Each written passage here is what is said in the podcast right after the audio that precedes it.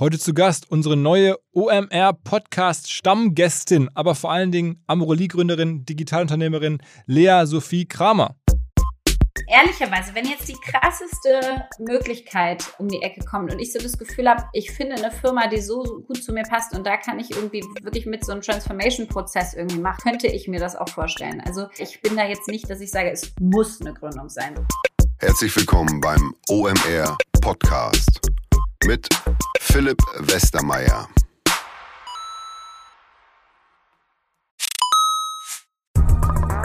Weil die Kolleginnen und Kollegen von Instaffo, also der Jobplattform für den Tech- und Sales-Bereich, von der ich hier schon häufiger berichtet habe, mittlerweile bei uns doch groß engagiert sind hier im Podcast. Ihr hört immer wieder hoffentlich von Instaffo. Deswegen habe ich die Kollegen vor kurzem mal selber persönlich kennengelernt und war wirklich sehr angetan. Sie haben mir dazu erzählt, es gibt eine neue Finanzierungsrunde in die Firma. 10 Millionen werden da investiert. Das ganze Thema wird also immer relevanter. Daher nochmal hier mit Nachdruck der Hinweis. Wer Menschen sucht im Bereich Tech und Sales, denkt an Instaffo. Die haben da scheinbar wirklich eine neue magische Soße gefunden, wo sie über ihre Plattform ein automatisiertes Matchmaking zwischen Arbeitnehmer und Arbeitgeber ermöglichen und das ist im direkten Marktvergleich dreimal effektiver, was die Quote von Bewerbung zu Einstellung angeht. Hilft natürlich auch, dass sie bereits über 100.000 passende Talentprofile auf der Plattform haben und dass man sehr, sehr schnell ins Gespräch kommt. Innerhalb von 48 Stunden bewerben sich die ersten Talente bei den Arbeitgebern oder man kann sogar als Arbeitgeber einer vorselektierten Gruppe an Talenten aktiv eine Nachricht schicken oder sie zum Chatten einladen, um sich noch schneller kennenzulernen und zu prüfen, könnte das passen. Also nicht nur ich und die Geldgeber offensichtlich glauben an Instafo, sondern auch mittlerweile über 1800 Firmen, darunter O2, RTL, HelloFresh, MyPoster, viele, viele weitere. Instafo ist auf OMR Reviews bestbewertet 4,8 Sterne in der Kategorie Recruiting Plattform. Firmen, die nun Instafo ausprobieren möchten, sehr gerne. Ihr spart außerdem 500 Euro auf die erste Besetzung, wenn ihr euch anmeldet über Instafo mit Doppel F instafo.com slash OMR. Zurück zum Podcast.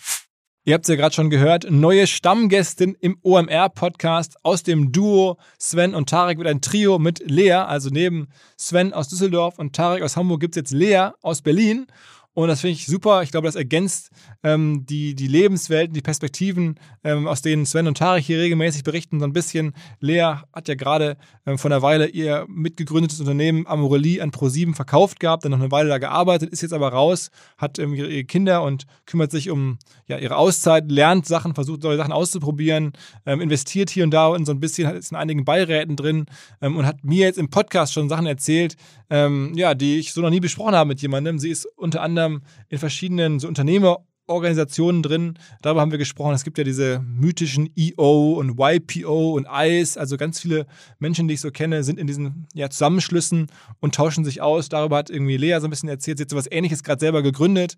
Ansonsten ähm, macht sie einige ungewöhnliche Sachen. Um 5.30 Uhr aufstehen und äh, Sport machen gehen. Ähm, war bei Tony Robbins in einem Seminar, was ich auch ziemlich überraschend fand eigentlich. Ähm, fastet und so weiter und so weiter. Ähm, darüber haben wir gesprochen. Also wir sind auch ein bisschen abgekommen fast von klassischen Digital-Business-Themen. Aber soll es ja auch sein. Ähm, wir wollen ja auch ein bisschen mehr zeigen als nur das reine, harte Digital-Business. Und ich fand es ein super Podcast. Aber bevor es losgeht, kommt hier ganz kurz unser beliebtes Format Menschen oder Firmen, die wir eigentlich auf dem OMR-Festival gerne präsentiert hätten und die wir stattdessen hier zumindest kurz im Podcast haben.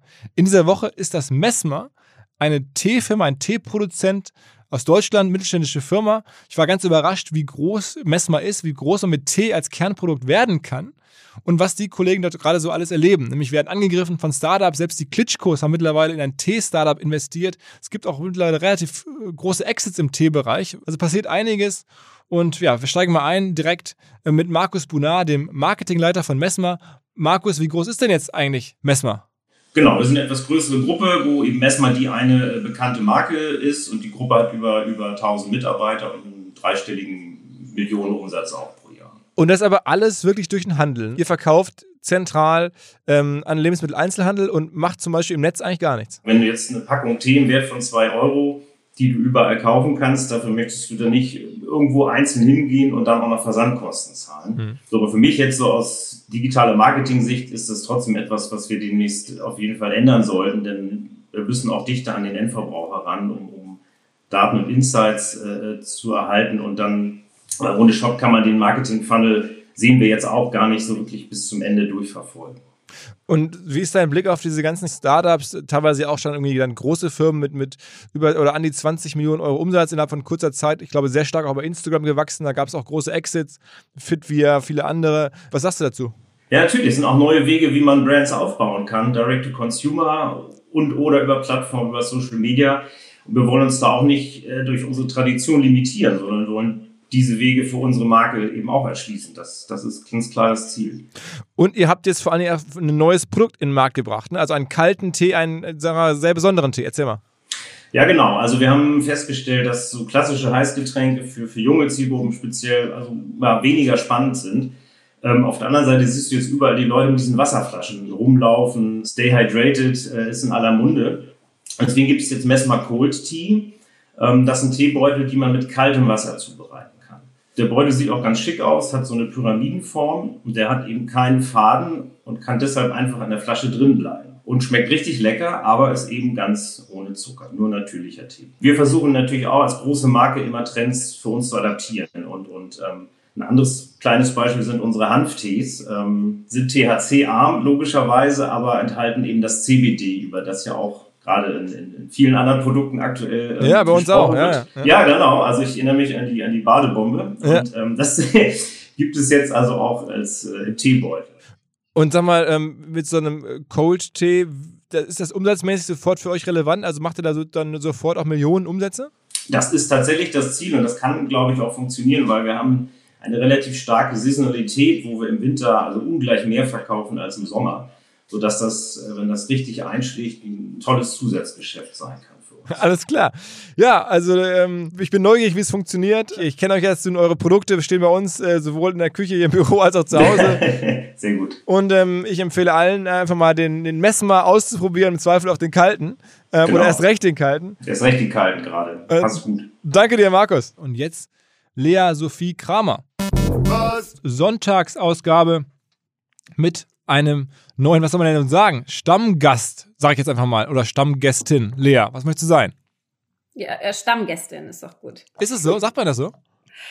Ich weiß es nicht. Wer sagt denn immer bei Role Models im Podcast, sagen die immer Gästin? Ich finde es immer so ein bisschen komisch, aber meinetwegen können wir das nutzen. okay, okay. Also ich habe vor kurzem schon darüber nachgedacht, es gibt ja auch Vorständin jetzt, ne? Genau. Ähm, das ist, glaube ich, einfacher. Noch einfacher ist Aufsichtsrätin. Ja, das geht super. okay. Und hoffentlich, hoffentlich ist das bald in unserem ganz normalen Sprachgebrauch drin. Alles klar. Jedenfalls freue ich mich, dass wir es jetzt regelmäßig machen, dass wir ab und zu sprechen. Wir haben es ja vor ein paar Wochen zum ersten Mal gemacht und ähm, das hat vielen Leuten extrem gut gefallen, habe ich mitbekommen. Und auch meine eigenen Kollegen haben gesagt, Mensch, das ist ja super. Und, und Lea erlebt so viele spannende Sachen. Können wir das nicht ein bisschen begleiten? Und da dachte ich, ich frage dich einfach mal. Und du hast gesagt, ja, okay, ähm, das würdest du machen. Und dafür bin ich erstmal dankbar. Und dann wollen wir mal anfangen und mal ein bisschen hören, was du so erlebt hast. Was machst du so dieser Tage? Ja, das ist eine gute Frage. Ich frage mich das auch und gleichzeitig bin ich total busy. Ähm, ich dachte immer, ohne Job hat man dann irgendwie so richtig Zeit, aber nee, ich habe mir gleich ganz viele andere Themen ausgesucht. Ähm, unterschiedliches. Also ich mache super viele Challenges mit mir selber ähm, und äh, versuche sozusagen meinen Körper und Geist so ein bisschen mal äh, zu testen und zu gucken, wo die Grenzen sind und äh, was man eigentlich so hinkriegt, wenn man Zeit hat ähm, von irgendwie äh, Aufsteh-Challenge, früher aufstehen zum Fasten zu ähm, jeden zweiten Tag mindestens Sport machen und so weiter und so fort. Also das ist, äh, ich glaube, mein, mein Freund weiß gar nicht mehr, was mit mir abgeht. Mhm. Wenn ich um 5.30 Uhr aus dem Bett hopse, wie ein junges Reh. Okay. Also, ich weiß nicht, ob es so aussieht, aber ich stelle mir es so vor. Wahrscheinlich sieht es eher aus wie ein verschlafener Maulwurf. Aber ähm, genau, und, äh, und dann irgendwie eineinhalb Stunden Sport mache und dann nochmal laufen gehe und dann nach Hause komme ähm, und schon komplett fertig bin mit allem, wenn er gerade aufsteht und die Kinder. Ähm, ich glaube, das ist auf jeden Fall ungewohnt gerade. Und dann mache ich so, ähm, ach, verschiedenste Projekte, würde ich sagen. Ich habe jetzt so einen Founder Squad ins Leben gerufen. Weiß ich nicht, ob du es gesehen hast, aber. Klar, ich habe alles verfolgt. Wir ja. müssen da gleich im Einzelnen drüber sprechen. Also, also ich mache genug Dinge, die mich irgendwie busy halten, auf jeden Fall. Also fangen wir vielleicht damit an, dass das alle nicht, gar nicht so ganz genau wissen, was du vorher gemacht hast. Ich wiederhole das nochmal ganz mhm, schnell. Ja. Du hast ja vorher äh, vor allen Dingen sozusagen die ersten äh, ja, Erfolge gefeiert als Gründerin von Amorelie, ähm, E-Commerce-Unternehmen, äh, ähm, äh, unter anderem äh, Sexspielzeuge verkauft, haben im letzten Podcast ausführlich darüber gesprochen, an, an ProSieben verkauft, mittlerweile eine relativ, oder eine sehr große Firma, ähm, hast dann noch eine Weile lang auch unter der ProSieben äh, Ownership sozusagen da, dafür gearbeitet hast, machst seitdem auch Investments dann und wann äh, mit, Leuten zusammen, mit einem eigenen Vehikel und bist sozusagen sehr, sehr stark unterwegs für Digital-Business-Themen an verschiedenen Stellen. So, das kann man so sagen. Ja. Mhm. Und hast eine Ja. Familie äh, und das kam ja gerade auch schon ein Genau. bisschen raus, lebst in Berlin. Also das ist äh, Lea Sophie Kramer, ähm, die allerdings äh, eigentlich nicht mehr erklärt werden muss, weil du ja auch wirklich viel Presse gemacht hast und auch darüber haben wir beim letzten Mal gesprochen, wie das geklappt hat und dass ihr bewusst sehr viel PR gemacht habt, um das Business nach vorne zu bekommen. Ähm, und jetzt müsste es ja eigentlich nicht mehr so sein. Jetzt könntest du ja eigentlich sagen, jetzt bin ich da raus und jetzt mache ich gar nichts mehr. Aber du machst ja mehr zum Beispiel Instagram und LinkedIn als je zuvor, Ja. ne? Ja, ähm, ja, irgendwie schon. Äh, ich weiß auch gar nicht genau, warum, aber irgendwie, also ich habe ja gesagt, ich mache so ein Year of Learning. Ich probiere mich einfach aus in verschiedensten äh, Bereichen. Und irgendwie das Thema an sich, also einfach aus einer Rolle rauszugehen, ohne dass man eine neue hat, ähm, wenn alle Headhunter einem sagen, jetzt ist dein Marktwert am höchsten und du musst jetzt eigentlich sofort die, äh, weiß nicht, Executive Director Rolle bei ABC äh, annehmen ähm, ist, glaube ich, irgendwie ungewöhnlich anscheinend. Also es Kriegst- scheint kriegst du- so, dass es die kriegst du- Leute interessiert. Kriegst du viele Angebote jetzt so rein, also auch aktuell von, oder letzten Wochen so von Hattern, wo die sagen, Mensch, hast du jetzt nicht Lust auf diesen oder jenen Job? Ja, also ich habe auf jeden Fall viele Headhunter-Gespräche, ähm, die einfach irgendwie mich kennenlernen wollen, glaube ich, so ein bisschen ausloten wollen, was ich, was ich so vorhabe. Ähm, ich glaube, es hilft nicht, dass ich allen erzähle, dass ich unbedingt wieder gründen will. Okay, okay. Aber Weil dann kriegt man nicht mehr so viele Jobs als, äh, als Executive Director irgendwo. Ähm, weil sie halt, ich meine, sie werden einen nicht zur eigenen Gründung vermitteln. Deswegen, ähm, das hilft nicht. Was ich mir auf jeden Fall ganz aktiv angucke, sind Beiratsmandate. und da Ähm, bekommst du auch viel, vor, viel vorgeschlagen? Ja, total. Also wirklich ja. Muss ich echt sagen. Also ich glaube sowieso, es gibt noch nicht so viele Frauen, es gibt noch nicht so viele, die diesen Digital-Schwerpunkt haben, ähm, ja, die man so vielleicht auf dem Schirm hat. Und da auf jeden Fall kriege ich jetzt echt relativ, ähm, ja, relativ viele Anfragen, würde ich sagen. Und gucke mir die dann immer an und äh, gucke mir vor allen Dingen die Teams an. Finde es total spannend, die Firmen so kennenzulernen und diese Chance zu haben. Hast du schon, machst du schon irgendwo Beirat? Außer jetzt bei Amorelli? Also bei Amorelli bei Konrad ja seit sieben Jahren. Mhm. Ähm, Conrad Electronics, ähm, da gehe ich nächstes Jahr schon ins achte Jahr über. Die, die waren so todesmutig, mich ganz, ganz früh ähm, reinzuholen. Das war, glaube ich, eine sehr ungewöhnliche Entscheidung. Und ähm, ich habe jetzt in der Tat gerade ein Beiratsmandat äh, unterschrieben. Ich äh, denke mal, das können wir ab äh, Juli dann äh, announcen. Bei einem großen Konzern Und oder bei einem mittelständischen Bei einem Unternehmen? Familienunternehmen auch. Ähm, ehrlicherweise, ich merke total, dass diese Familienunternehmen, ich, mich packen die immer äh, total, weil die Unternehmer dahinter wirklich echte Unternehmer sind. Und ich finde das irgendwie großartig, mit so Leuten zu arbeiten, die so krasse Passion haben für das, was die, sie da aufgebaut haben. Wo du so merkst, das Herzblut steckt so da drin. Und da kann ich mich so mit identifizieren, dass ich denke, ich will dir da helfen. Und äh, äh, deswegen, äh, ja, also teilweise, ich hatte jetzt auch viel, viel größere Firmen als, als die sozusagen, ähm, in denen, die ich mir angeguckt habe. Ähm, und ich finde aber die Größe gar nicht so spannend, sondern ich gucke mir eigentlich eher an, ähm, wo will das Unternehmen hin, äh, was machen die eigentlich, ist es ein Produkt, auf das ich Bock habe und dann auch, kann ich meine Stärken und das, was ich kann, da wirklich so einbringen, dass die davon Mehrwert haben. Also ist dieser Fit wirklich äh, zwischen unseren Stärken da und dem, wo wir hinwollen. Und dadurch ähm, ist für mich jetzt so, dass die irgendwie börsennotiert sind oder so, gar nicht wichtig. Aber generell ist es ja auch gar nicht so schlecht bezahlt. Ich habe das früher mal mitbekommen, ich war mal im Assi und da habe ich ja dann auch so äh, Aufsichtsratssitzungen und sowas äh, vorbereiten müssen, damals bei, bei Bertelsmann, bei Gunnar und Jahr.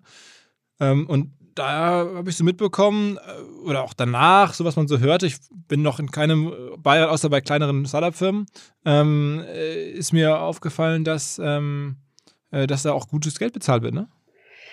Also ich glaube, wenn du so diese normalen Aufsichtsratsjobs machst, also wirklich von börsennotierten Unternehmen, dann, ähm, dann kannst du da schon deine 100k wahrscheinlich verdienen mit so einem Mandat. Im Jahr, ne? Ähm, das äh, genau im Jahr, das ist aber bei den Startups und Familienunternehmen, also wir bei Amorelli haben selber ja einen Beirat, wo ich jetzt auch drin sitze. Ähm, wir zahlen sehr, sehr wenig, ehrlicherweise, weil einfach wir auch glauben, es Also ist ein Startup, du lernst. 10.000 Euro oder?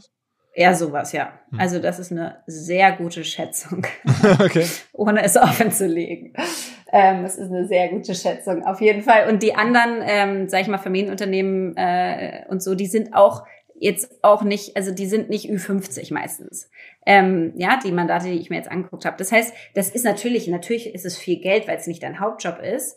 Ähm, und gleichzeitig macht, glaube ich, keiner das des Geldes wegen. Und ich finde das auch wichtig. Das ist eigentlich eine Form, irgendwie zurückzugeben, sich einzubringen, aber auch selber zu lernen und irgendwie ähm, ja, einfach seine, seine Fähigkeiten auch aufzuwerten in einem anderen Bereich und zu gucken, are they really real? Ich weiß nicht, ob, ob äh, du das auch manchmal so kennst. Aber manchmal denkt man ja, ey, vielleicht habe ich auch einfach sau viel Glück gehabt. Vielleicht bin ich so ein bisschen, es hat noch keiner gemerkt, dass da nichts dahinter ist.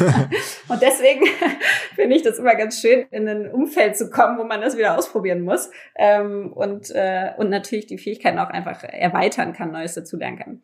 Na, mir ist aufgefallen, äh, dass das ja mittlerweile auch schon eine Verantwortung ist. Ne? Also ich meine, kurz mal, das der Lars Hinrichs mal erzählt, der ist ja bei der Telekom, das ist ja ne, ein, so wahrscheinlich einer der Digital-Stars, äh, der da mit, mit Telekom auftritt, einer der größten deutschen Filme überhaupt. Ähm, und äh, der erzählte, dass, dass, er dann auch auf Reisen ist und da, der ist da schon relativ viel unterwegs. Und am Ende muss man sagen, wenn man das ein paar Jahre macht, dann hat man ja auch eine gewisse Verantwortung für den Kurs der Firma logischerweise. Und ähm, das ist jetzt ja auch in dynamischen Zeiten, ich glaube, früher war das so, du gingst da viermal hin und hast da so ein bisschen geguckt und dir vorher die Akten durchgelesen und dann zwei Fragen gestellt. Mein Gefühl ist, das hat sich geändert. Äh, mittlerweile wird da viel mehr erwartet, man muss mehr Zeit investieren, man muss sich tiefer einarbeiten und irgendwie es verändert sich so viel und wenn eine Scheiße passiert, bist du halt am Ende auch mitverantwortlich, ne?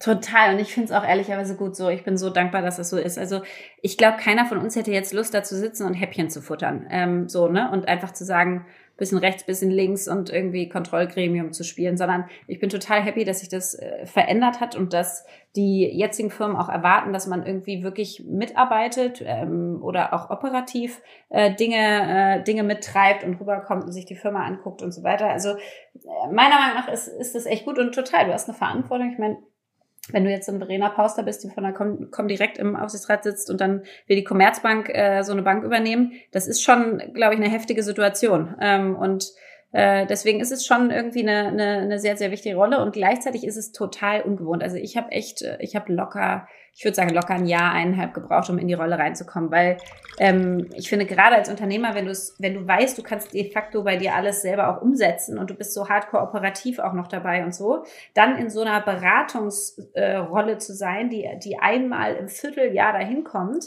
ähm, boah, das fand ich schon richtig schwer. Also ich fand es richtig schwer, mich an diese Rolle zu gewöhnen, an die Schnelligkeit oder ähm, ja, an, an diese andere Dynamik und an, du musst Sachen äh, schaffen über die Vorstände, die da sind und kannst nicht selber irgendwie mitwirken. Ähm, das, äh, ja, es braucht so ein bisschen Wechsel, aber ich finde, das äh, macht sehr viel Spaß. Aber wir kamen ja daher, dass du eigentlich jetzt auch so viel Instagram machst. also das, Ach ja, wieso, wieso kamen wir denn darauf? Also, oder, genau. warum, warum, machst du eigentlich so viel Instagram? Also das wolltest du noch sagen. Ja, Instagram, LinkedIn, ja, es ist, ich, äh, bin nicht sicher. Also irgendwas äh, finde ich daran und ich finde auch irgendwie habe ich ein Fable für, sag ich mal, Medien. Ja, ich gucke mir auch Podcast-Formate an und so weiter. Haben wir ja letztes Mal auch drüber gesprochen und dann haben wir gesagt, hey, okay, dann mache ich jetzt mal Stammgast bei dir. Das ist ja noch nicht irgendwie ein eigener Podcast oder so, aber ähm, ich, ich finde irgendwie die Medienwelt ja weiterhin auch äh, spannend und ähm, und ich habe so das Gefühl, du hast so diese, diese direkte Wirksamkeit durch LinkedIn oder, oder Instagram. Und dann bin ich auch so Unternehmerin im Herzen. Das heißt, wenn einfach was funktioniert, finde ich das qua dessen schon cool. Also einfach, weil es funktioniert, denke ich mir so, ach, guck mal, ist ja toll. Guckst du jetzt da an? kann man noch mehr draus machen. Das heißt irgendwie, ich, ich glaube, es ist ein Mix aus, ich finde es interessant, weil es groß ist, weil es funktioniert. Ich habe ein Gefühl von Selbstwirksamkeit. Ich kann anderen irgendwie was mitgeben, was mir Spaß macht. Ich kriege auch krass viel Rückmeldung dadurch. Und, das hatten wir letztes Mal auch schon, ich finde auch, es hat was Reales. Du lernst dadurch auch tolle Leute kennen und hast eine Möglichkeit, deine Reichweite auch irgendwie gut zu nutzen. Und das versuche ich jetzt Founder Squad, genau, habe ich ja irgendwie da gegründet und oder gegründet kann man nicht sagen, gestartet. Ähm, und das war auch zum Beispiel eine Möglichkeit oder eine, eine, ein Versuch, meine Reichweite sinnvoll zu nutzen. Erklär mal genau, was das ist, Founder Squad. Also ehrlicherweise, ich habe schon eine Weile lang irgendwie damit gehadert und überlegt, wie kann man so Mentoring oder Coaching für andere machen. Und ähm, ich wurde auch oft angefragt, Mensch, ich hätte dich gerne als Mentor oder Coach oder was auch immer. Ähm, und habe immer gesagt, nee, irgendwie weiß ich nicht, wie ich das jetzt auch noch in mein Leben integrieren soll. Das geht nicht. Jetzt habe ich ja ein bisschen mehr Zeit und habe dann gedacht, okay, vielleicht ist es sinnvoller. Ich glaube nicht so an dieses One-on-One, an dieses Eins zu Eins, sondern irgendwie an auch den, den, den Wert der Gruppe.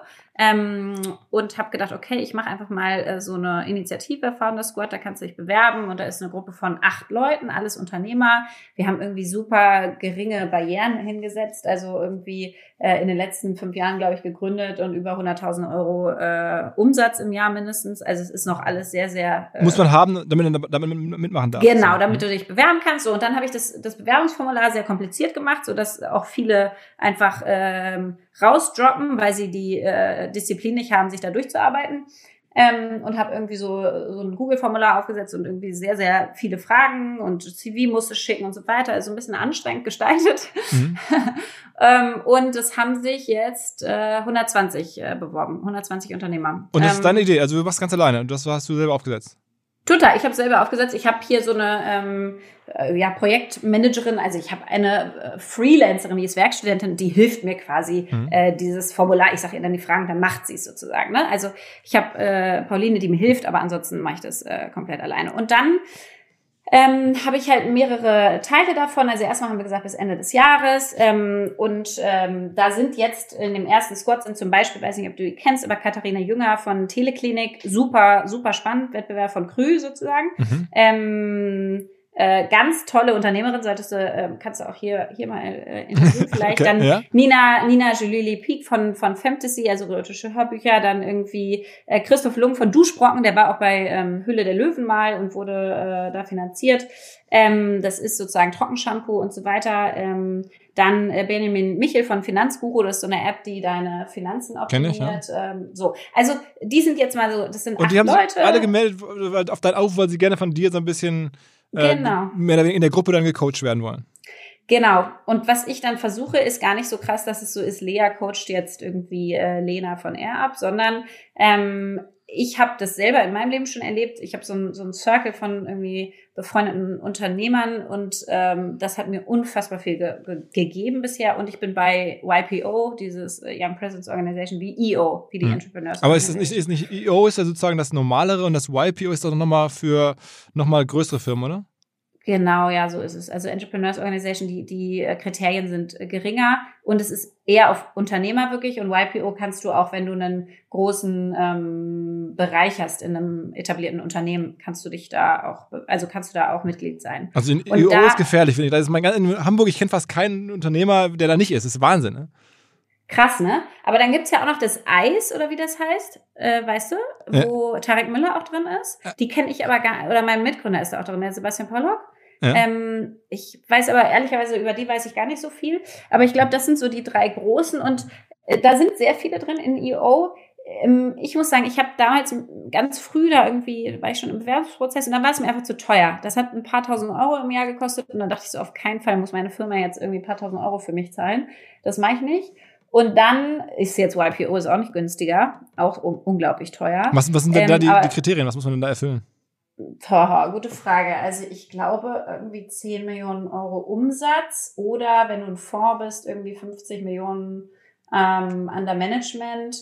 Ähm, du brauchst sozusagen C-Level-Titel oder also du musst in dem in der ersten Führungsreihe deines Unternehmens sein. Dann diese ganzen Zahlen werden auch getrackt. Ähm, achso, du musst irgendwie über 50 Mitarbeiter oder drei Millionen an ähm, Personalkosten Mhm. Äh, du, das ist gerade ehrlicherweise, wenn die Zahlen ein bisschen falsch sind, forgive me. Ja, also Größenordnung, okay. Nicht, ist nicht meine Organisation, aber es ist ähm, circa so. Und dann wird das aber alles von einem, äh, also von KPMG oder du brauchst irgendeinen ähm, Auditor, der äh, oder Steuerberater, der denen dann die Zahlen auch validiert schickt. Okay. Ähm, das ist in vielen Organisationen nicht so. Das heißt, du kannst nicht faken. Und kannst du, du öffentlich kannst sagen, sagen wir sind wahrscheinlich da bald, sondern du bist entweder da oder halt nicht. Ähm, und dann bewirbst du dich und bist du da drin. Und dann hast du halt so ein Forum von, ich glaube, bis zu zehn Leuten und ein Chapter. Ich bin jetzt im Berlin Chapter und habe ein Forum mit äh, acht anderen und ähm, mit denen versuchst du eigentlich äh, besser zu werden. Du willst wachsen durch äh, das Wissen der Gruppe und durch die Hilfe der Gruppe. In einem sehr, sehr strukturierten Format. Also äh, die Art und Weise, wie man dann miteinander kommuniziert und wie man dann sich trifft in den vier Stunden Sessions oder jetzt zwei Stunden via Zoom, ähm, ist halt, äh, sag ich mal, nicht so ein normales Reden, wie wir es jetzt miteinander machen, sondern ähm, alles wird getimed und äh, zuerst gibt es ein Update und dann ein Deep Dive und so weiter und so fort. Also es gibt eine sehr klare Struktur und die soll eigentlich dazu führen, dass man effizienter, effektiver wird und dass man miteinander schneller wächst. Okay, und das hast du dir angefangen vor ein paar Jahren schon? Und das hat dir. Nee, ich habe jetzt, ich glaube, ich bin im zweiten Jahr. Mhm. Ähm, und ich weiß jetzt auch nicht, also, ich meine, ist ja nicht meine Organisation, deswegen kann ich es ja auch einfach ehrlich sagen.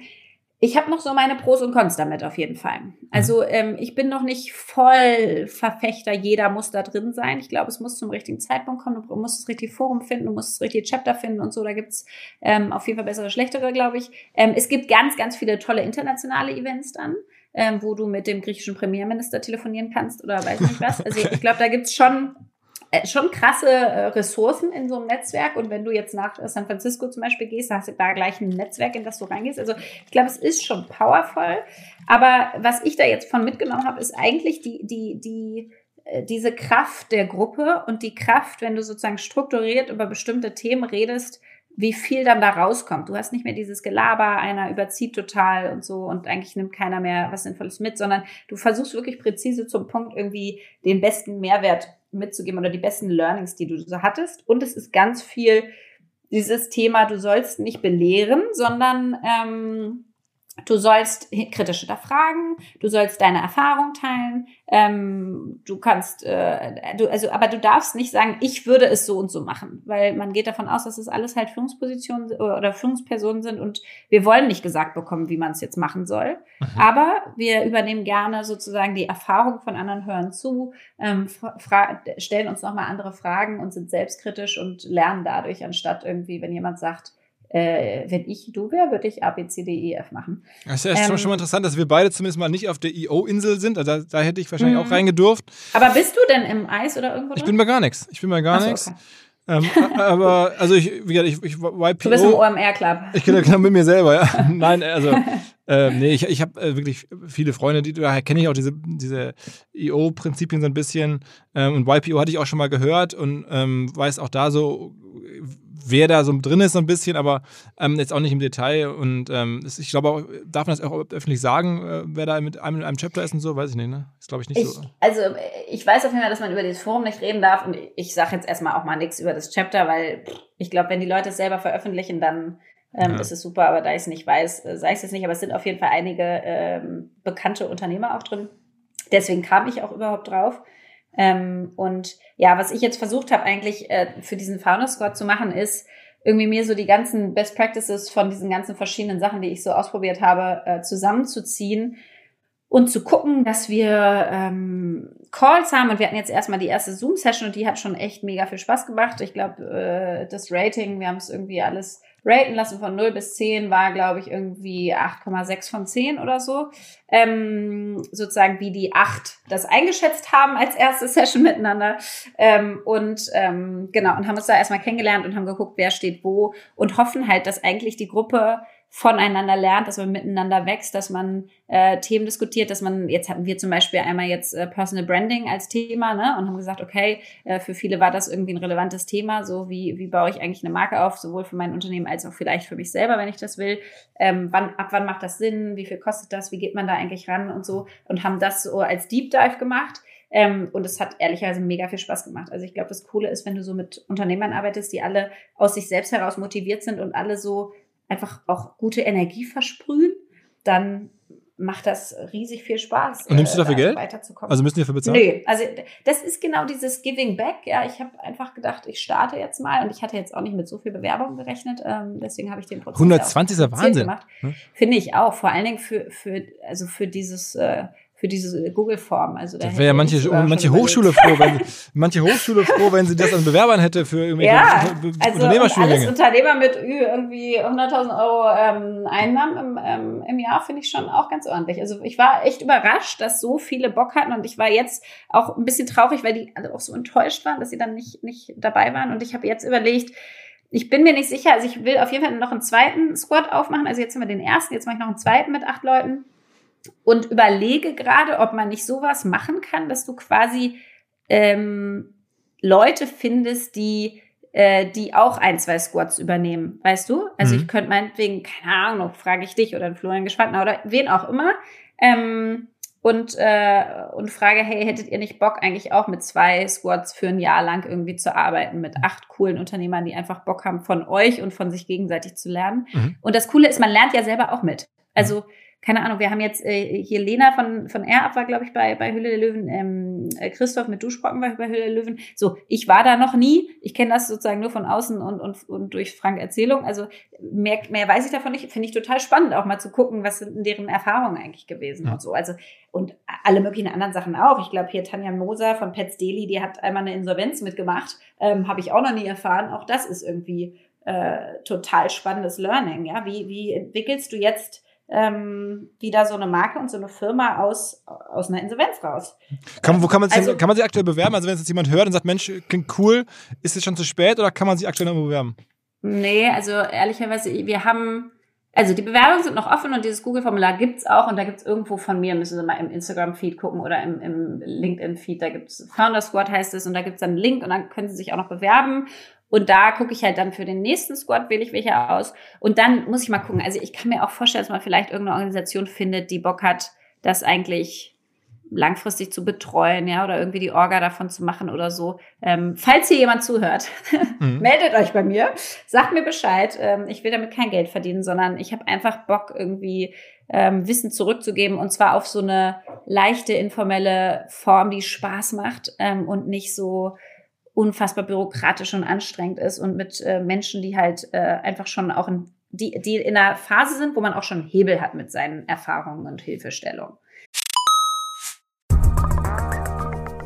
Hinweis auf Findling. Findling ist eine sehr erfolgreiche SEO-Agentur, die bis vor einiger Zeit noch Webstube hieß und mir vor allen Dingen deswegen ins Auge gestochen ist, weil ihre Masterclass beim OMR-Festival ruckzuck ausverkauft war. In Minuten wollten Menschen hören, was die Kollegen von Findling zum Thema SEO zu sagen haben. Ein Grund dafür sicherlich die Referenzen. Findling arbeitet unter anderem für Firmen wie Snox, Ergotopia, Dermanostik oder mein BAföG. Der Fokus ist also, Firmen über Performance SEO beim Wachsen zu helfen.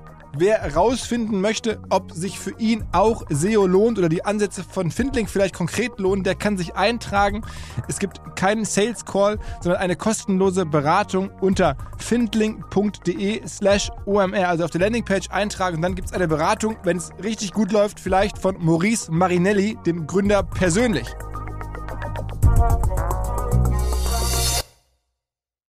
Zurück zum Podcast. Und sag mal, die andere Challenge, die ich ja bei, wenn ich dir bei Insta irgendwie folge, das tue ich jetzt ja auch allein um vorbereitet zu sein auf unseren Podcast. Ähm, oh Gott, du die, die, diese, diese 5.30 Uhr morgens Challenge. Das ist, klingt jetzt für mich noch irgendwie härter. Du hast schon Kinder. Ähm, das ist ja. ja. schon irgendwie eine Art Wecker. Und jetzt irgendwie 5.30 Uhr äh, aufstehen und dann irgendwie laufen gehen oder Sport machen. Wo, wo kommt das her? Das ist so cool. Also es kommt von Thaddeus Koroma, weiß nicht, kennst du den? Mhm, mh, mh. Ja, das ist auch so ein, so ein äh, Coach, äh, Inspirational Speaker, Motivational Speaker, hat verschiedene Events und so weiter.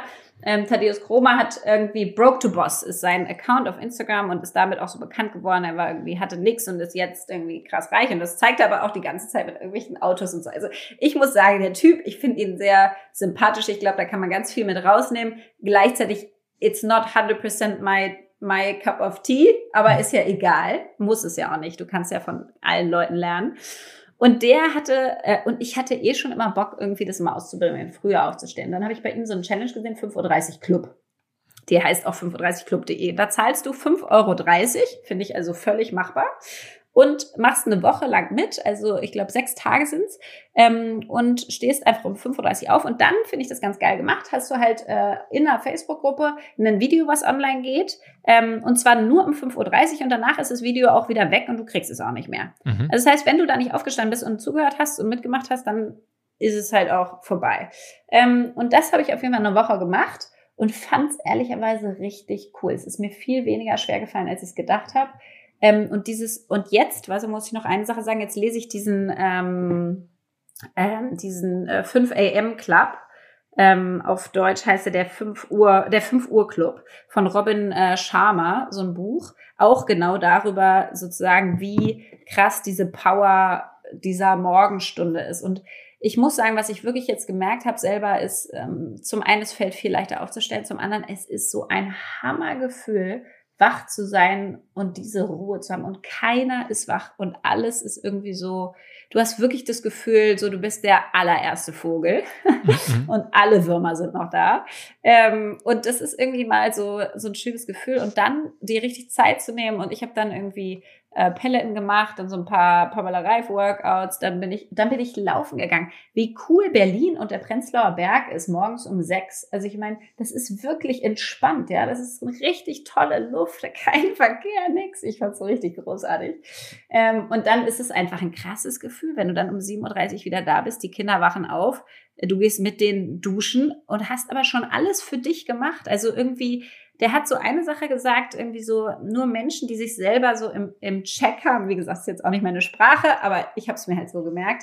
Ähm, also nur wenn du dich selber wirklich im Check hast, kannst du mit deiner Energie und deiner Kraft und deiner Zeit auch für andere da sein. Mhm. Und das kann ich zu 100 Prozent unterschreiben. Wenn ich selber die ganze Zeit hinterher haste äh, bei irgendwelchen Amorelie-Themen, die ich noch erledigen muss und bis spät in die Nacht arbeite, dann bin ich nicht die coolste Mutter morgens, wenn die Kids ins Bett kommen und mich aufwecken. So ist einfach nicht so. Weil ich selber die ganze Zeit hinter meinen eigenen Bedürfnissen aber, aber glaubst du nicht hinke. Einfach, dass du am Ende mhm. zu wenig schläfst? Also ich meine, ich hätte jetzt irgendwie gesagt, okay, krasse Idee, aber irgendwo fehlt die Zeit ja und dann ist im Zweifel Schlaf. Also wann gehst du Also komischerweise die Woche, die ich, äh, die ich da vollends durchgezogen habe und ehrlicherweise will ich das jetzt gerade wieder komplett in mein Leben integrieren. Ähm, also wirklich langfristig integrieren. Aber ähm, die Woche, die ich das durchgezogen habe, fand ich, hat mir der Schlaf, ich war müde irgendwie so um neun, halb zehn, ähm, aber hat mir nicht wirklich gefehlt. Ich habe immer versucht, um zehn dann ins Bett zu gehen und dann wurde es so elf. Mhm. Ähm, damit hatte ich aber immer noch sechseinhalb Stunden so laut Schlafforschern sollst du sieben bis siebeneinhalb schlafen. Mhm. Ist jetzt also nicht so mega weit entfernt, ist okay. Aber ich glaube, wenn du langfristig schaffen würdest, unter der Woche wirklich um zehn ins Bett, äh, 5.30 Uhr äh, hoch, ist, ist das schon echt, äh, also es ist einfach ein, ein, ein wahnsinniges Gefühl. Und, und du also, bist halt auch, du fängst an und bist so stolz auf dich auch. Ne? Du, du, du bist halt allein schon stolz dafür, dass du aufgestanden bist. Und dann hast du auch noch Sport gemacht und so. Du, du gehst so halt in deinen Tag rein. Deswegen ist ein Tag auch so, der ist dann nur happy go lucky, weil du die ganze Zeit denkst so, wuhu, ich war heute schon so krass unterwegs. Also man muss sagen, ich habe, wenn man sich den Instagram-Account, gerade mal durch, durchgeflippt von Thaddeus anguckt, das, ich habe den mal kennengelernt, ist ein sehr sympathischer, super offener Typ. Total. Aber da sind natürlich auch Bilder dabei, wo man sich denkt, Alter, ähm, das ist jetzt schon irgendwie Total. sehr dick aufgetragen, also zumindest für ja. mein bodenständiges. Komplett. Diese Videos auch, du kannst sie, also ich, ja. wie gesagt, also bist jetzt, du glaubst jetzt nicht, dass, ja, okay, also das ist, das ist schon äh, ein anderer Style so, als ich ihn jetzt hätte, aber okay, ja, okay, okay. Ähm, aber die 5.30 Uhr Sachen, weißt du, ich wollte ja eigentlich nur das machen und jetzt äh, verankere ich das halt mit diesem, äh, mit diesem 5 Uhr Club Buch ähm, und mal gucken. Also ich finde es zu exciting und zu ähm, es fühlt sich zu gut an, als dass ich das jetzt wieder gehen lassen will. Okay. Und so eine andere Sache, die du äh, mir erzählt hast, ist, äh, war ich ganz überrascht. Du bist ja jetzt wirklich da, eine Learning Jahr, hast du ja auch gesagt. Insofern muss man ja auch alles ausprobieren. Aber auch da, also ich bin ja bei solchen Sachen, bin ich irgendwie generell, weiß ich auch nicht, immer so zurückhaltend und, und mache immer nur eigentlich das, wahrscheinlich ist es auch falsch, was so mein Bauchgefühl, mein, was ich so, so, weiß ich nicht, was so, ja, unvermeidlich ist, aber ich bin da nicht so auf der Suche und deswegen treffe ich immer, begegne ich bestimmten Möglichkeiten nur so indirekt. Und vor kurzem ich, bin ich eingetaucht in diese Welt des Tony Robbins. Ähm, mhm. Das ist ja, da gibt es einen Netflix-Film, der heißt ähm, I'm, not your, I'm Not Your Guru. I'm Not Your Guru. Und wenn man mhm. sich das anguckt, das ist schon echt krass so. Also auch als Eventmacher, der macht ja auch am Ende sehr viele Events rund um sich selbst so. Ähm, Mhm. Wahnsinn. Und da, also der ist vielleicht der größte Motivations- und, und, und Life-Coach der Welt oder extremst mhm. erfolgreich. Ich glaube, es gibt so Gerichte, dass er damit auch Milliardär geworden ist. Ähm, ja. Und du bist jetzt auch sozusagen in die Tony Robbins-Welt eingetaucht. Ja, und das ging eigentlich damit los. Ich habe diesen äh, Film geguckt und dachte schon, boah, da finde ich irgendwas unfassbar spannend dran. Und dann ähm, habe ich mich da so ein bisschen mit angefangen zu beschäftigen und habe irgendwie äh, Podcast gehört von ihm und Tim Ferriss. Die sind teilweise so freaky, dass ich wirklich pausieren musste, ums, um mitzukommen. Also wirklich um intellektuell mitzukommen. Ich war echt, äh, äh echt äh, äh, schockiert. Mhm. aber die gehen halt auch, sind so zweimal zwei Stunden oder so. Ähm, aber ich fand's, ich fand's wirklich, wirklich gut und ähm, und dann äh, wollte ich eigentlich dieses, äh, der hat verschiedenste Formate und sein Hauptformat ist Date with Destiny. Das sind sechs Tage mit 6000 Leuten irgendwie ähm, irgendwo auf der Welt. Und das hatte ich ähm, ähm, gebucht für April. mhm. in Australien. Und das war, logischerweise ist das durch Corona jetzt ähm, nicht, nicht passiert. Und es war aber eigentlich so das Highlight für dieses Jahr. Das wollte ich unbedingt machen. Da hatte ich unfassbar viel Lust drauf mit zwei anderen und so und hatte da, ja, habe mich da unglaublich drauf gefreut. Und dann ist es so in sich zusammengesagt und dann dachte ich, boah, und war irgendwie echt ein bisschen traurig, weil ich da wirklich wahnsinnig Bock drauf hatte. Und dann habe ich gesehen, er macht ein Online-Training und jetzt ähm, mache ich dieses Robin Medanes Training und ähm, werde ehrlicherweise Life-Coach ist mir fast selber unangenehm. Also das, ich, ich will das gar nicht werden, ähm, weil dieser Name ist so spooky, wie nur irgendwas sein kann. Mhm. Life-Coach. Lea Sophie Kramer, Life-Coach, da würde ich sofort selber wegrennen. ähm, deswegen, ich glaube, das Zertifikat, was ich dann zum Schluss kriege, werde ich wahrscheinlich verstecken, verbrennen, weiß ich nicht was. Aber das ist auf jeden Fall nichts, weswegen ich das mache, sondern ich mache es echt durch diese Learnings. Und da sind so ein paar dabei und die sind so banal. Und dann guckst du aber diese Videos Videos an und ohne Mist, ich bin jetzt echt, also ich bin eine Person, ich bin schon nah bei meinen Gefühlen, aber ich weine jetzt auch nicht laufend, aber ich muss bei fast all diesen, diesen Videos weinen. Und die sind alle von seinen Events, mhm. wo er diese Leute wirklich durchführt durch so eine Transformation. Und dann siehst du die drei, vier Jahre später. Mhm. Ähm, und siehst halt, was hat, was hat das mit denen gemacht und so. Ähm, und da sind einfach krasse Sachen dabei. Und da sind so einfache Learnings dabei, wie, ähm, wie jetzt zum Beispiel, ach, ein billiges Beispiel, ja, es geht ganz viel um Beziehungen und dann sagt er, pass auf, es gibt eigentlich drei Levels von Beziehungen. Das erste ist irgendwie, du hast deine eigenen Bedürfnisse, suchst jemand, der die erfüllt. Das zweite Level ist, du bist in so einem Barter-Deal, du verhandelst halt, du, also ich äh, liebe dich, wenn du mich liebst. Ich gebe dir Anerkennung, wenn du mir Anerkennung gibst und so weiter. Ne? Also irgendwie, wo, wo glaube ich, viele Eltern sich wiederfinden und sich irgendwie manchmal denken, Mist, äh, wenn man anfängt aufzurechnen und sagt, jetzt war ich aber drei Stunden mit den Kindern, jetzt musst du aber irgendwie und so weiter. Das ist so ein bisschen eher so diese Barter-Deal Level 2. Und dann Level 3 ist, du setzt dein, you put your partner first no matter what. Also die Bedürfnisse von deinem Partner sind so die allerwichtigsten für dich in deinem Leben. Und du guckst gar nicht darauf, ob deine Bedürfnisse erfüllt werden. Aber natürlich macht der Partner es genauso, aber ist egal. Du sagst, ich liebe dich als Partner und ich erfülle deine Bedürfnisse als allererstes. Das heißt, wenn ich reinkomme nach der Arbeit, gehe ich zuerst zu meinem Partner, küsse den, sage Hallo und so weiter, schön dich zu sehen und so. Und danach zu den Kindern, weil ich sage, this is my first priority. You're mhm. always first. Und mhm. was ich dann cool finde, also das verstehe ich erstmal, das stimmt. Und er sagt so, 95 Prozent der Beziehungen sind halt bei Level 1 und 2.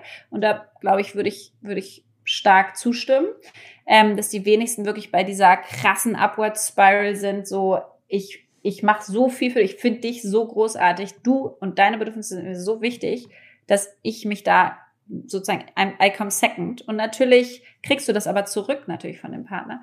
Und dann fand ich es auch spannend, dann hat er so eine so eine Sache von äh, Six äh, Human Needs, also die sechs menschlichen Bedürfnisse, die wir alle haben. Und jetzt gibt es diese Maslow-Pyramide, die wir ja auch alle kennen, die ist aber nicht so konkret und ich finde diese viel konkreter. Und damit kannst du auch wirklich arbeiten. Und das habe ich jetzt echt angefangen. Also diese Bedürfnisse sind äh, irgendwie Sicherheit. Wir haben alle ein Bedürfnis nach Sicherheit, nach irgendwie äh, Safety, Security. Wir haben ein Bedürfnis, aber gleichzeitig das zweite ist nach nach äh, Vielseitigkeit, also Uncertainty, Variety. Du willst verschiedene Sachen erleben. Nach Significance, also nach ähm, äh, Anerkennung, Wertschätzung. Dann nach äh, Verbindung und Liebe, das ist das vierte Bedürfnis. Also du willst dich irgendwie äh, mit jemandem nachfühlen oder geliebt werden und lieben. Und dann nach Wachstum, wir haben alle ein Bedürfnis, weil wer nicht wächst, der stirbt. Wir haben alle ein Bedürfnis, uns zu wachsen als Menschen. Und Contribution, was zurückzugeben. Das ist eigentlich so das Masterbedürfnis, weil wenn du da bist, dann hast du viele deiner anderen schon erfüllt und das macht diesen Sinn des Lebens, wovon viele reden, irgendwie aus, finde ich. Dass, dass du halt irgendwie, du merkst beim Zurückgeben wirklich so, boah, das macht einen unfassbar glücklich. Und was ich jetzt so spannend finde, ist, er macht das dann so zum Beispiel, dass er sagt, okay, fragt euch mal gegenseitig jetzt als Partner, wenn du dir jetzt deine Frau Freundin vorstellst, wie viel Sicherheit gibt sie mir von 0 bis 10? Wie viel äh, Vielseitigkeit von 0 bis 10? Wie viel Bedeutung fühle ich, Wertschätzung fühle ich? Wie viel fühle ich mich geliebt von 0 bis 10? Wie viel Wachstum bekomme ich durch ihren Input von 0 bis 10? Wie viel Contribution erfahre ich von ihr? Wie viel sie sich reinhängt und was geben will? Und Jetzt ist das alles sehr, sehr theoretisch, aber du siehst dann in diesen Videos, wie er diese Sachen wirklich sozusagen anwendet und wie man so richtig auch merken kann, warum bestimmte Beziehungen funktionieren und warum nicht. Ähm, und, und wie er es schafft, da so einen, so, so einen Shift of Mindset wirklich hinzukriegen bei den Leuten und die gehen in andere Richtungen. Und jetzt ist es bei mir ich glaube, das Private finde find ich auch total spannend, weil ich einfach Beziehungen spannend finde. Aber ähm, bei mir ist es ganz viel halt von diesem Coaching eigentlich ja, dass ich, ähm, dass ich wirklich gemerkt habe, dass ich ich glaube, ich kann noch eine bessere Führungskraft werden. Also ich habe gemerkt, dass ich bei Amorelie ganz Jahre, ganz lange Jahre einfach selber mehr und mehr, mehr, mehr, mehr, mehr, mehr gearbeitet habe und es nicht wirklich geschafft habe, andere in das Arbeiten zu bringen, bei anderen die Verantwortung zu lassen und so weiter. Und, ähm, und ich glaube, ich habe ganz viel richtig gemacht im Sinne von Vulnerable Leadership. Ich bin sau ehrlich, ich bin irgendwie ähm, nahbar, ich bin verletzlich mit den Themen, wo ich gut bin oder schlecht bin. Ich lasse Leute an mich ran, ich gebe auch Verantwortung irgendwie ab. Ähm, und gleichzeitig bin ich bei teilweise bei Sachen viel zu nah dran, Control Freak, Detail, Detail, also detailorientiert und so weiter. Und ich glaube, ich habe einfach selber so gemerkt, ich möchte, ich will eigentlich gerne mega gut führen können. Ich, ich möchte, das versuche ich jetzt zu Hause auch. Wir haben ja eine Au-pair und so und die ist jetzt die Leidtragende meiner ganzen Versuche. die Arme. Ähm, und äh, sie geht jetzt auch, aber das ist super positiv, weil sie hat jetzt sie hat einen Job gefunden und das wollte sie auch schon die ganze Zeit. Die ist jetzt über ein Jahr bei uns und fängt jetzt in der Ausbildung an, in einem Bereich, der wirklich zu ihr passt. Und das äh, würde ich ehrlicherweise auch mir zuschreiben, ja, dass ich da irgendwie sie hingecoacht habe.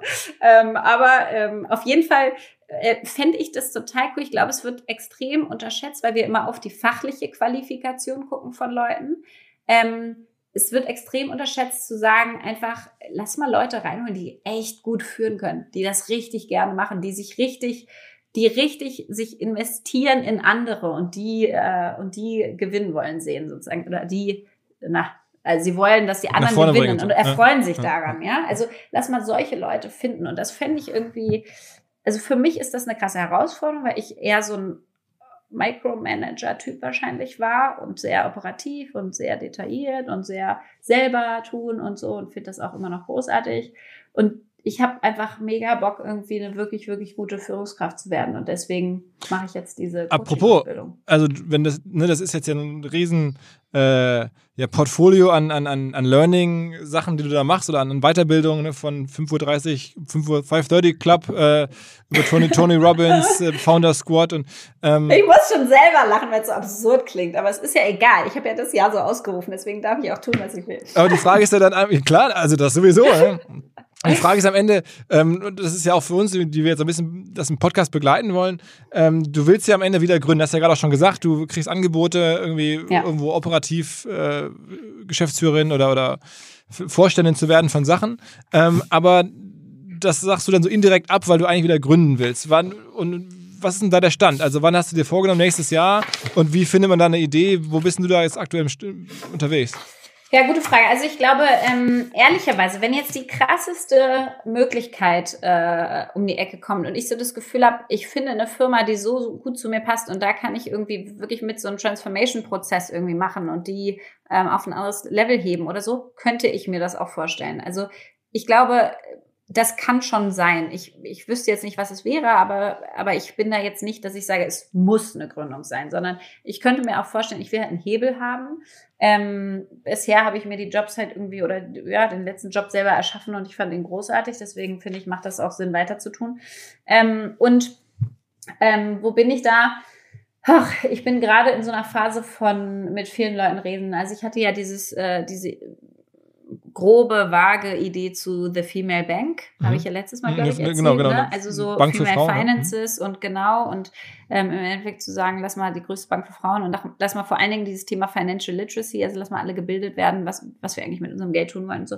Ich muss sagen, jetzt bei mir hat das alles durch Corona jetzt auch echt an Fahrt abgenommen. Ich habe mir äh, das Thema Senioren angeguckt. Das finde ich auch immer noch sehr, sehr spannend. Also ähm, von äh, wie werden wir eigentlich leben. Ich kann nicht, mir, mir nicht vorstellen, Philipp, dass du und ich irgendwann in einem Altersheim irgendwie liegen. Mhm. Ähm, und, und wenn, dann wird das komplett anders aussehen. Ich glaube eher, das wird, wird so WGs geben, so, so Senioren-WGs, wo man mit seinem Kreis irgendwie reingeht und dann könnte man ja jetzt auch schon anfangen, diese, diese Gebäude dafür zu sichern und Sachen zu bauen und so, ne? Und mhm. die WGs irgendwie anzubieten, so ein ganzes ähm, fertiges mhm. Konstrukt dafür schon und so. Also ich glaube, ich kann es mir nicht vorstellen. Wir werden das, dazu sind wir zu selbstbestimmt. Das, das also ich finde es wirklich, meine Oma ist, ist jetzt äh, gerade während Corona äh, gestorben mit äh, in einem hohen Alter und äh, alles gut, aber ähm, auch zum Schluss im Altersheim ein Glück nur das letzte Dreivierteljahr und ich, ich habe wirklich, ich fand es äh, furchtbar. Das kann man,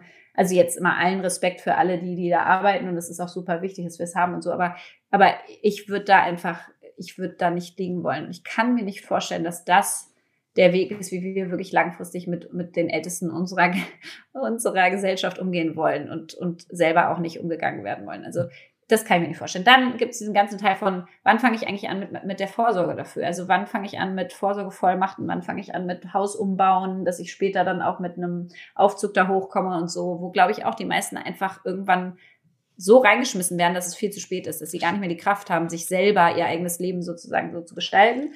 Dann gibt es einen anderen Teil, den ich total spannend finde. Ich finde, mein Vater ist einer der inspirierendsten Menschen, die ich kenne. Wie können wir es eigentlich schaffen, von den Älteren unserer Gesellschaft das Wissen weiter zu reichen und weiterzugeben. Also ich finde das so absurd, dass du so hardcore arbeitest in krassen Jobs teilweise und dann gehst du in Rente und dann ist plötzlich nichts mehr. Also, weißt du, es gucken so mehrere Leute zu dir auf und, und du schaffst da ganz viel und Leute lernen von dir und so weiter. Und dann gehst du in Rente und bist zu Hause und machst vielleicht den Garten oder so. Ja, machen jetzt beide meine Eltern so nicht, aber, aber die meisten, das ist doch krass eigentlich. Also, und dann lernen die Blumen von dir. Das ist doch irgendwie irgendwie verschwenden wir doch da Potenzial.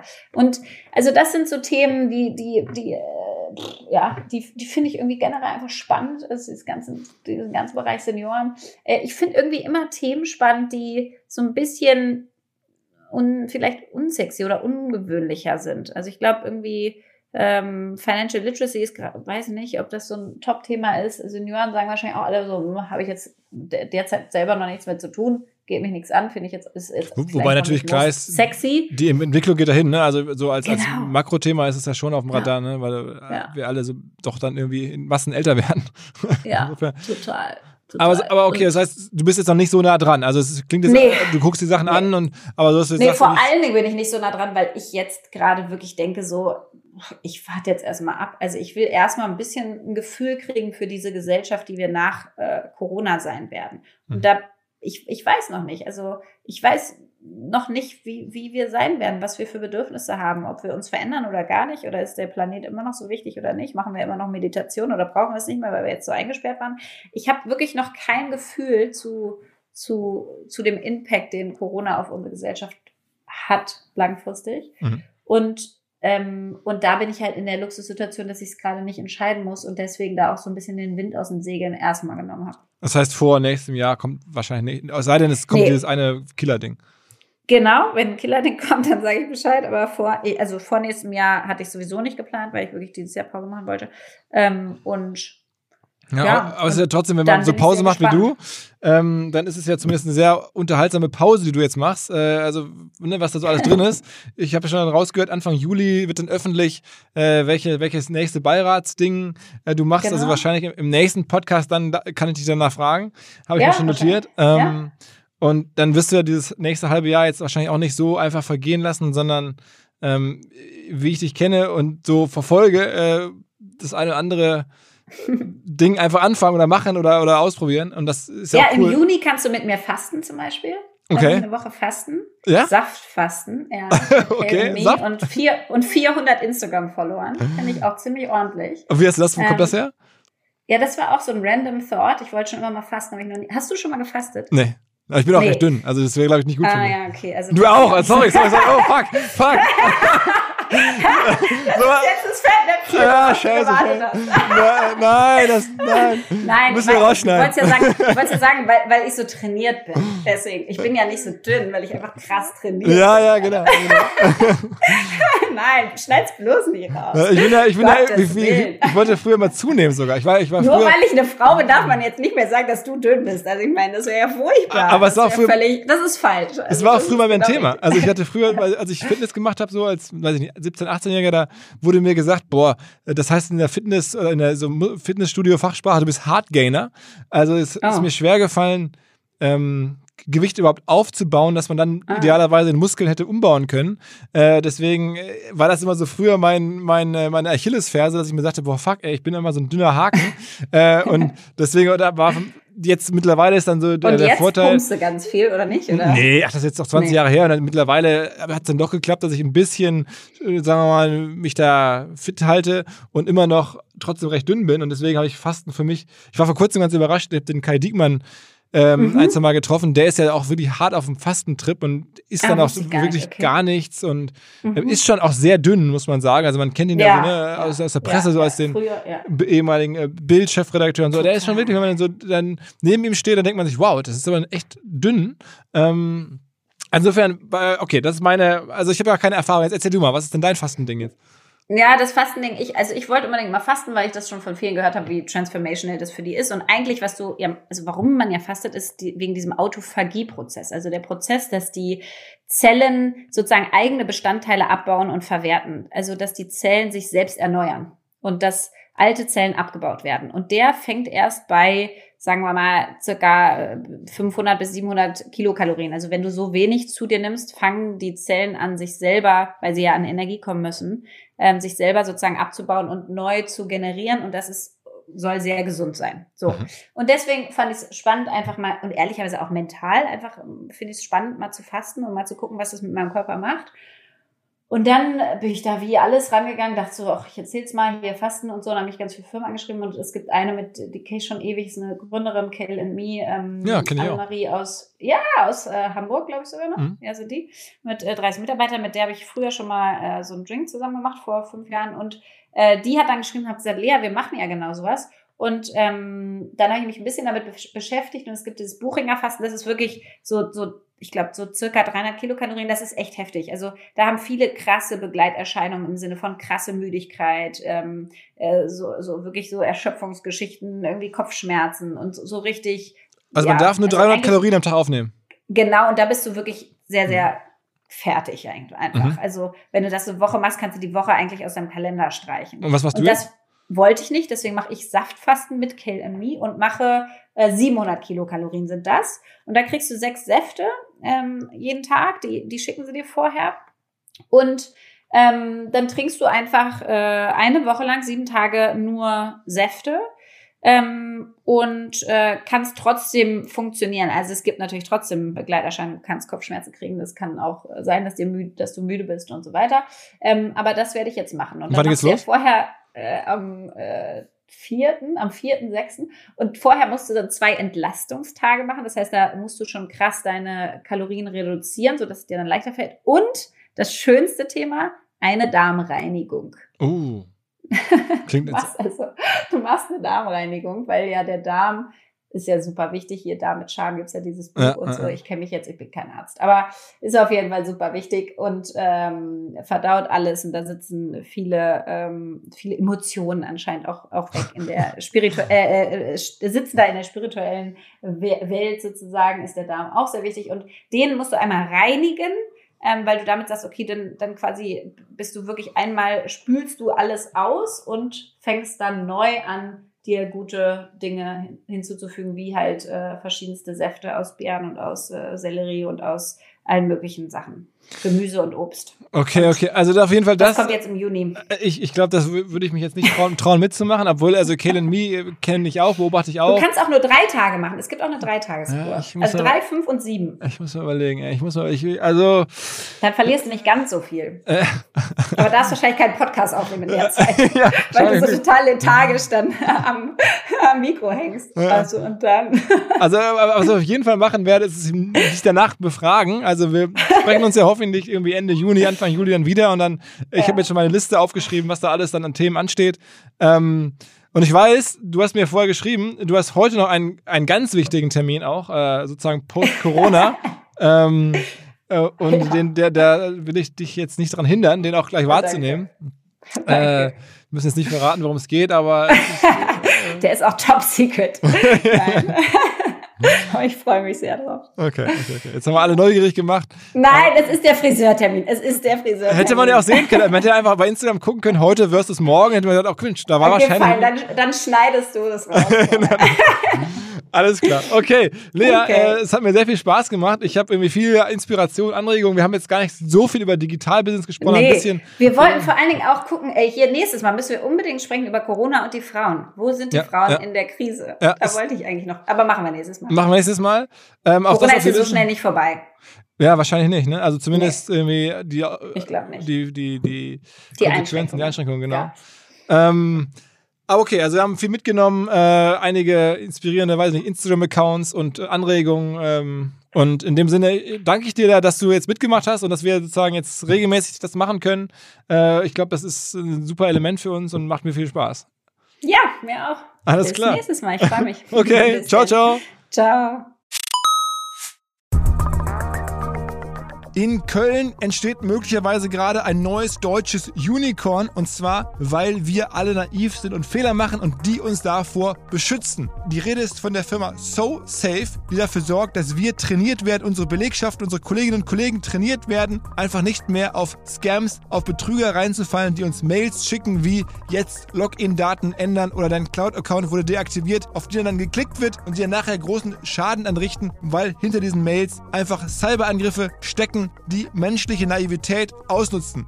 85% aller Cyberattacken, die erfolgreich sind, gehen zurück auf menschliche Fehler und nicht auf besonders gutes Hacken oder so, sondern wirklich darauf, Sachen zu machen, die auf die Menschen reinfallen und genau davor schützt euch SoSafe. Wer glaubt, das betrifft mich nicht, wer glaubt, bei uns im Unternehmen kann ich mir das nicht vorstellen, den lade ich ein, kostenlos sich einem Angriff von SoSafe auszusetzen, natürlich ohne Risiko und zu schauen, wie naiv eure Leute sind oder auch nicht, versus dem Schnitt 30% Prozent beträgt die Klickrate normalerweise auf solche Phishing-Mails. Also die Gefahr ist wohl offensichtlich sehr groß und SoSafe hilft dann im Zweifel mit Angriffssimulation, mit Risikoanalysen, mit Auswertung und natürlich dabei die sogenannte Human Firewall zu stärken. Insbesondere natürlich auch in Bezug auf KI, die ja häufig auf Seiten der Betrüger dabei mit eingesetzt wird. Alle Infos, ihr könnt euch selber attackieren lassen unter sosafe.de slash OMR. Zurück zum Podcast.